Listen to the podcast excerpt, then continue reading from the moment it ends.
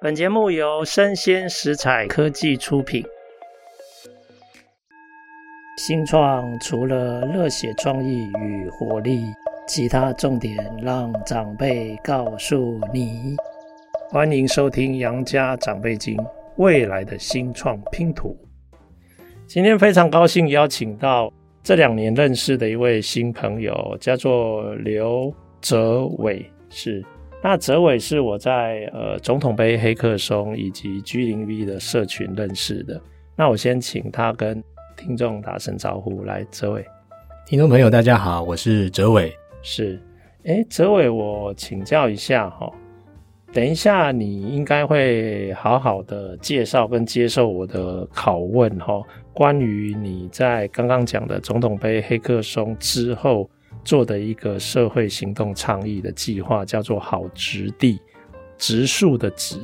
然后地方的地。那我想先了解一下，在你参与这些社会行动，用你的专业参与社会行动之前，你以前是做什么的？那后来为什么会走上这条路？是，那我自己是做景观设计，英文是 landscape design，所以包含像公园。外部的环境，呃，休闲的空间，这些空间的规划设计，那这部分就很多是跟公部门有一些互动，例如说市政府要营造一些公园新的空间，那这时候我们这样的行业的组织的角色在里面扮演一些规划的方案，那这一块其实就会累积蛮多跟这种实体空间怎么样更宜居，怎么样更有绿意这些经验。那后来，我们也协助很多的社区或者一些社会部门，他们也是希望说，诶，其实营造好空间，呃，也是民间可以来施作或者协力的。那很多社区，我们就会陪伴他们去找出一些社区的空地，把它变成一个社区手感一点的小公园。哦，那我想社会跟政府部门在绿化这一块，就是我们过去比较有经验的部分。是，了解。那公司通常会呃有很多相关的专案在执行嘛？那我想了解一下你的好植地计划当初是在什么样的情况下启动的？然后它应该是你在工作之余的一个社会行动的计划吗？哦，那你后来是怎么样让这个计划可以持续的进行？是。所以那一段时间啊，我们看到蛮多的社会部门，例如说企业的，可能是 CSR 部门的朋友，他会对于种树这件事情非常有兴趣。但是看到几个案例，会发现到说，好像有点不晓得怎么样把这样的心力跟政府单位来合作。毕竟土地这件事情，在种树这一块是非常关键。那这一块也并不是那么多人可以了解的资讯。但是在我们这个呃行业背景里面，常常跟公部门互动，其实公部门也告诉我们，他有很多诶不太知道要怎么去运用的空间资源。那我们就觉得说，这两边的资源是很有机会把它媒合起来，透过可能一些资讯的平台或者合作的方案来做促成。所以这一段呢，因为涉及到公共政策的一个方式，所以就跟一些朋友参与了总统杯黑客松这样的一个活动。那期待在黑客松里面把这样的构想，还有它涉及的资料做一些研讨，跟甚至做出一些雏形，来跟相关有兴趣的公部门单位来分享这样的想法。是，那你可不可以介绍一下你参加总统杯黑客松这个好植地计划的主要内容？你们扮演的角色？那你们连接了哪些关系人？一开始我们就先从，例如说，我也找了像都有都市计划背景的朋友。甚至我们也邀请了一两位法国来的朋友，哦，就是也想想看多元的角色，来看看这样刚才这个媒合的角度，我们怎么做？先做出一些雏形。所以我们先从地理资料的分析开始，因为地在哪边，哪边适合种这件事情是比较关键。所以地点部分，我们就透过像有擅长 GIS 的朋友来做整理，找出一些可用的公有土地。那另外一端，在企业的部分，其实我们也主动去拜访一些单位，啊、例如说有一些基金会的朋友啊，或者是 CSR 部门的朋友，他来看看说，诶，这样的媒合平台对他来说有什么样的注意，可以辅助他怎么样去做资源的决策。所以这一块我们就把两边的角色都一些有一些互动跟进展。那甚至到地方政府，我们也主动去跟桃园市政府沟通看看哦。我们不太确定市政府愿不愿意做嘛，因为毕竟这是民间发想的构想。但也发现到说，其实包含秘书长层级，还有许多的公园管理的科别的同仁们，其实是有兴趣来一起发展。所以在参赛的阶段，我们大概把这几个角色，包含资讯工作者、市政府的同仁，还有企业的 CSR 的代表的。朋友做一个蛮快速的经验交流，那最后决定是说，我们其实是可以做出一个新的措施，然后让企业或民间团体找到公有土地来贡献一些植树的心力。是了解，OK，那可不可以这样讲？就是说，你找一群有办法提供相关资讯的专业，比如说以你们好植地的例子，就是地理的资讯。那这个资讯可以帮忙快速的确认我们台湾有哪些地块可能是可以绿化种树的这些资源，当然也可以进一步确认这些地块哪些是属于公部门的地块。那这个时候如果可以确定你们要设定沟通的公部门，比如说以你刚刚举的例子是桃园市嘛。那你也许你去接触桃园市，你就可以跟他们提出一个这样的构想，就是说，只要这个公有地有可能可以进行植树绿化，那你们愿意协同一些企业的资源，然后共同来完成这样的植树的专案，是可以这样说吗？是的。诶，那我请教一下。当你去接触政府、跟政府沟通的时候，你觉得最重要的那个症结点在哪里？哪一些症结点要特别留意，才有机会说服公部门参与这样的专案？我大概觉得有两个重点，一个是在跟公部门沟通或提案的时候，这个东西的程度可以不要到非常完整，但是它应该有一些 prototype 的或者是雏形的部分。那这一部分，因为我们在参赛过程大概就做出一个互动式的网页，也有所谓线上地图的呈现，所以这时候同仁看到这个，就很快进入到他的业务思考的角度，这一部分他很快就可以去做评估，所以有一定的 prototype 的展示，我想啊，不管是同仁在理解，或者是他在跟长官们说明的时候，这一部分会有一些推展。那其实也是民间想要做的事情，先把它做到一个完整的程度了。所以这是第一个部分。第二个部分，我是觉得正好那个时间点，台湾市政府也在思考绿化种树这件事情，公部门还还有什么办法可以再往前推动？过去都是公共政策或者是公共工程，呃，自己本身去要求多种一些树木或多选择一些好的树种，但是大概这个也很常见的一个措施。所以当时正好市政府也在思考这一块有没有什么比较突破性的作为。他们当然也知道民间有很多的企业资源，会想要对这件事情有兴趣，可是怎么对接？那我们正好在那个时间点提出这个方案，让市政府也觉得说好，就透过这个方式来扩大它本来就要做的绿化目标。所以第二个重点，我觉得是也是延续它本身就有一些期待，可能当下还没有一个好的解决方式，特别在公共政策上的做法。那如果可以跟它原本的政策目标扣合起来，我觉得在沟通上就会比较有一些互动跟一起来做的想象这样子，所以讲起来这两个重点哈，我觉得有一个是尽人事，比如说诶，你要让沟通更具体化，你的确应该要做到一个阶段，让人家容易理解，而不是自己去猜测。好啊，但是另外一个我就觉得，诶，这有点要靠天意哦，对，因为。你进去有可能接触之后才会知道，到底这个跟他们现在的政策重点方向有没有契合嘛？所以有些时候是不打不相识嘛，要接触了以后才知道。好，那假如这两个条件都聚合，那就表示你这个案子在公部门的这个土地的资源上，诶，有眉目了。那你接下来就有可能会去找企业嘛？哎，那我想请问一下，那找企业通常你们怎么决定要选哪些企业去拜访啊？一样，我还是想问，啊，那个沟通的美感在哪里？是，那因为在桃园的互动经验这一部分蛮特别，说市政府当然就有意愿来进行一个更完整的，甚至是到新的业务措施的推动，所以他们也做一些分工，哦，包含用地的平台这一块，因为比较跟土地跟空间相关，所以是由他们的公务局来做统筹。那在企业这一块，其实桃园也对于企业有非常多的互动，那包含在地有设厂的单位，他们当然有。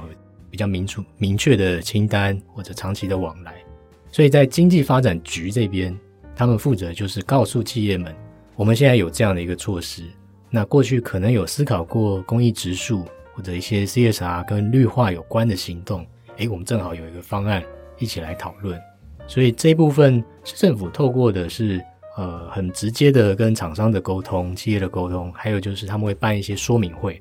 在工业园区里面主动去办一些绿化的讲座，其中就会带到这一块。除了在厂区在做绿化之外，厂区旁边的可能是住宅区或农业地区里面的公有土地，或许也可以临近来做。哎，那这样其实那个以桃园市为例的话，我觉得政府扮演的角色还蛮积极的哦，甚至有一点也算是 PM 的一部分的角色，他们在扛了。因为他透过经发局帮你连接企业，而且试着要说服一些很可能会参与这些行动的企业。好，那这样了解，如果是运气好遇到这样的公部门这么积极想要推动，那你们跟企业沟通的时候，你们会站在什么样的角度来协助这样的沟通？企业在跟市政府表达意愿之后，一般来说我们也会再进一步去。一起来讨论，主要是说种树其实是一个很直观的概念，但因为在不同的地点，甚至包含呃企业部门想要发挥的效益是什么，这可能其实都蛮多的企划的一些内容可以去发想。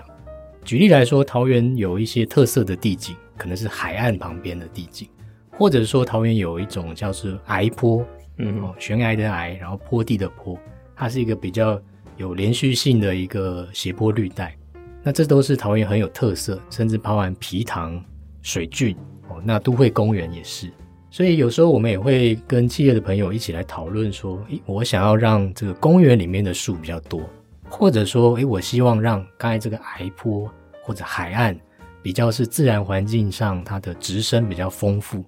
这些的目的就可以需要我们比较有空间专业的背景的人员一起来协助，把这样的心力放在。更有那个发挥效益的地点，是。那你等于是一个专业顾问，从旁提供相关的这个意见，让他们参考。所以它比较有点类似，像姑且说这个案子，假如有甲方，也许是政府，然后乙方是企业吗？还是说不是这样？其实是一个政府出马协调。但是企业是算是甲方，因为它是赞助方嘛。对，不过呃，甲乙方这件事情，其实在整个过程里面，我觉得比较没有那么明确，没有，反而是大家的资源分。那谁是 ownership？ownership 在谁手上？在政府部门还是在企业部门？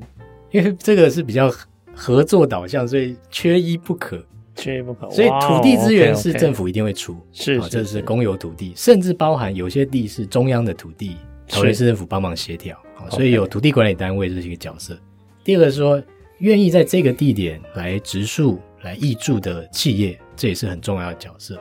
第三个是可能是周边的社区，或者像我们这样比较有地景规划角度的专业人员来从中协助，去选择树种或者选择种的方式，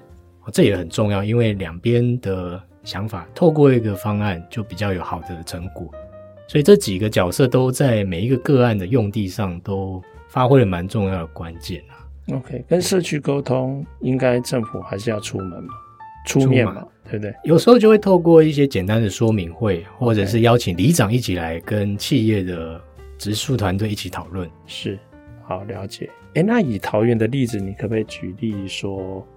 哪些或哪个企业参与？嗯、那他们是？怎么样参与？嗯、那个最后的内容跟执行大概是哪些项目？这样，所以呃，总的来说，桃园市政府因为比较重视这个政策，所以它有建构一个网站，是把刚才提到的可以种的地点跟已经种的地点，都用线上地图的方式呈现在这个网站。那听众朋友如果有兴趣的话，你可以搜寻关键字叫“深爱桃园”，森林森林的森，OK，爱护的爱，然后桃园这样子。所以在这个网站上面呢，你可以看到大概三百个地点公有土地是管理单位都已经同意让企业来种树。那大概有十来个地点是已经种植了。那里面就会在介绍说，可能赞助的单位或植树的单位是谁。那我这边也可以举一些企业的行动案例，是，例如说像台积电的团队，那他那时候也在这个计划中参与了蛮多块的植树的地点。那那时候他们期待的是种植台湾原生种的乔木，透过种植乔木来反映在可能在海岸地区或者在山区邻近的公园这些地点，来透过原生植栽更丰富这样子。是。那除了赞助经费之外，以刚刚台积电的例子，它还有扮演什么样的专案角色吗？呃，台积电的部分，因为他们也蛮重视这一块，所以他在承诺种植的时候，他附带一年的保固。哦，一年保固，对，是。所以在这一年期间，他的团队其实都会来巡检，也会来浇水。其实种树也蛮重要的是日后的，一般讲就是三分种，七分养啊。是，是，其实要有七分的心力花在养护上面。是，那这一块透过一年度的比较有专业品质的维护，然后相关的管理单位当然也会一起来照顾了，看看状况。所以这一块就是台积电特别在强化的部分。那像另外有另外的企业，像 Garmin 这样的企业，诶，它的出发点比较不一样，它的角度是说，它在中立工业区有设厂。那中立工业区周边也有很多比较丰富的自然地景，是，所以他们有观察到，我们那时候市政府正好有盘点到，在霄里地区啊，是一个有涌泉的、有很多农业地景的这个聚落。那时候高明就对这样的地区很有兴趣，所以甚至后面他们的植树方案是跟国小的课程合作，哦，跟霄里地区的国小来跟学校的课程。先教学生们了解植树乔木的一些生态特性，那一起来种一些台湾原生植物在邻近的公有空地，这样子。诶，那以 Garmin 这个例子，我可不可以说，因为桃园市政府提供了一个特殊的地块，那刚好 Garmin 就趁机也结合了他们也许在执行的 CSR 或 ESG 的案子，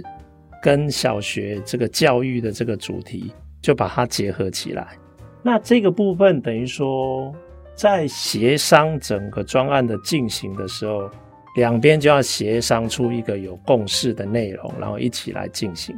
是，其实过程中我觉得就有很多想象的空间。例如说，不同的企业类别，假设它今天是以呃服务业为主的企业，或者是金融业，比较强调客户导向的是一些参与，那这时候或许公园。比较生活空间的绿地就会是适合这样的企业形象的投入。那如果说某一个特别的专案希望保育特定的物种，那在桃园的范围里面就有那那些保育区域的地点是去可以选择。所以这一块我们其实也会鼓励企业的朋友去尽可能去发展、去发想。那我想桃园从山到海到皮塘，各种的丰富的地景都可以来一起变成比较容易落实的地点。诶，那这样听起来，我觉得逻辑上有好多种可能性哈。比如说，这个企业想要做他的一个关系人工作，比如说是员工，那也许就可以把员工纳进在这样的一个专案里面。而你刚刚讲说，如果他是有在做品牌经营，那怎么样让社会大众更能够理解这个企业参与了这样的行动，在做什么样对社会有益的事情？那当然可以进一步再延展，也许是客户或是其他的利害关系。好啊，诶，那我觉得蛮不错。那我想请问一下，哲伟兄，你现在因为都是利用工作之余在从事这样的社会行动，啊，现在也累积了我觉得很宝贵的经验。那接下来你会想要怎么从好植地现在的基础再继续推展下去？你有没有一些未来的想法？对，好植地其实这个专案的名称，我也可以稍微解释一下，也可以带出待会我们期待未来的推动。其实我们着重的是那个土地，那这块土地适合的植生，可能是乔木、大树，也可能它就是水生的植物，因为它可能是一块湿地。所以把植物跟土地放在一起思考，啊、呃，我觉得是这个专案的初衷。当然，大树种树这个对大家是比较有印象，也比较缺乏的。所以在初期，我们就以公益植树这样的命题来跟市政府还有企业合作。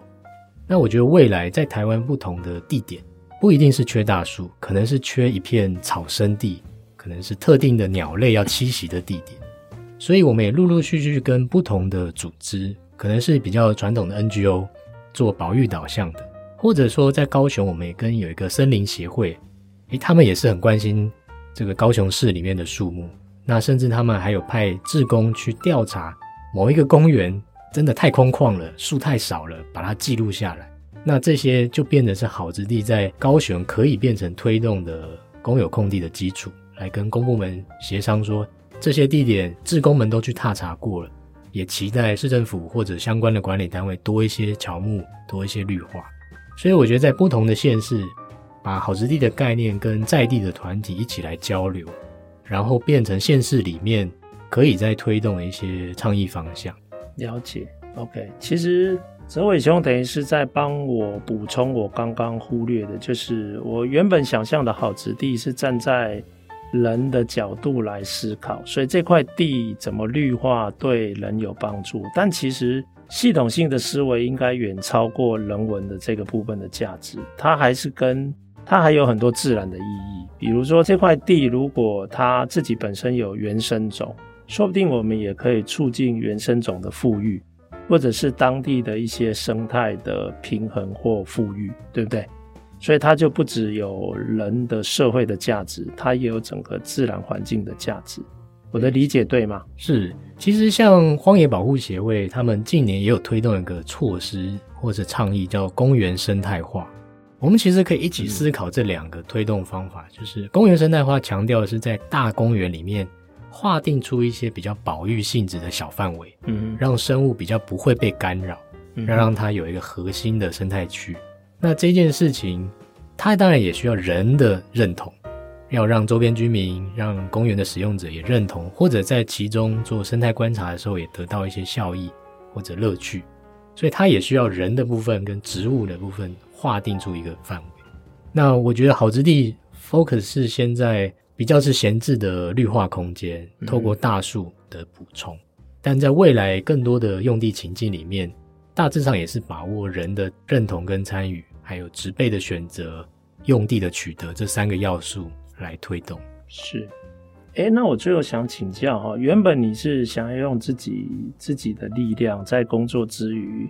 从事这些社会行动。那有没有一些可能性是，怎么样的条件可以让你不再是个人的行动？比如说，你所属的公司也觉得他们也有机会参与。你有没有这样的经验可以跟大家分享？因为这一部分，呃，我认为还是政府的地，甚至特别是县市政府是非常有可行的作为的，因为用地管理单位非常的多元啦。那要统筹，要盘点出这些空间释出，呃，县市政府也还是可以扮演很关键角色。所以我倒觉得可以从县市政府的需求，如果他也有意愿推动类似的政策措施，那毕竟要从资料分析开始，要建立网站、图台，还要做一些像是怎么种树更有故事性、更有效益的评估，这一块其实是比较专业的服务。那我认为这一块也是呃景观设计行业。或空间规划的行业可以去琢磨的部分，所以如果刚好跟这些你刚才讲的这些类型、这些行业别的公司的业务是有交集的，也许就有可能让企业也共同参与。对，那现在目前看到企业比较多的是在单块地的委托啊，例如说他跟桃园市政府已经确认这块地可以使用，那这时候企业本身也不是做种树的专业嘛，那需要。可能是种树的团体，或者是呃景观设计的单位一起来帮他研拟这个方案。那这是目前已经有看到的委托。好啊，哎、我今天很高兴，我又学到了很多哈。那我蛮期待有一天你可以用你的方式把台湾所有的公有地全部都种满这些树。那如果那一天到来的话，我就会把你的生日定为是植树节，然后每年纪念它。其实植树节只要大家有去种树的那天，就是大家的植树节。是是是是是，对对对。好，那你要不要跟大家讲你的生日？好了好了好了，下次再问你。好了，下次再邀请你。好，那今天非常高兴能够邀请到哲伟兄来跟我们分享，他利用工作之余推动公有地种树，然后呃连接企业的这个资源，然后参与，然后还有很多未来的工作想要推展的一些想法。那我希望有兴趣的这些听众或者是企业，如果你们也有所触动，也有一些想法。也都欢迎来跟这个泽伟兄联系，那也许说不定有一些新的呃方案就有可能这样可以形成，然后有机会去执行。好，今天非常谢谢各位听众的收听，也非常感谢泽伟兄的分享，谢谢，谢谢。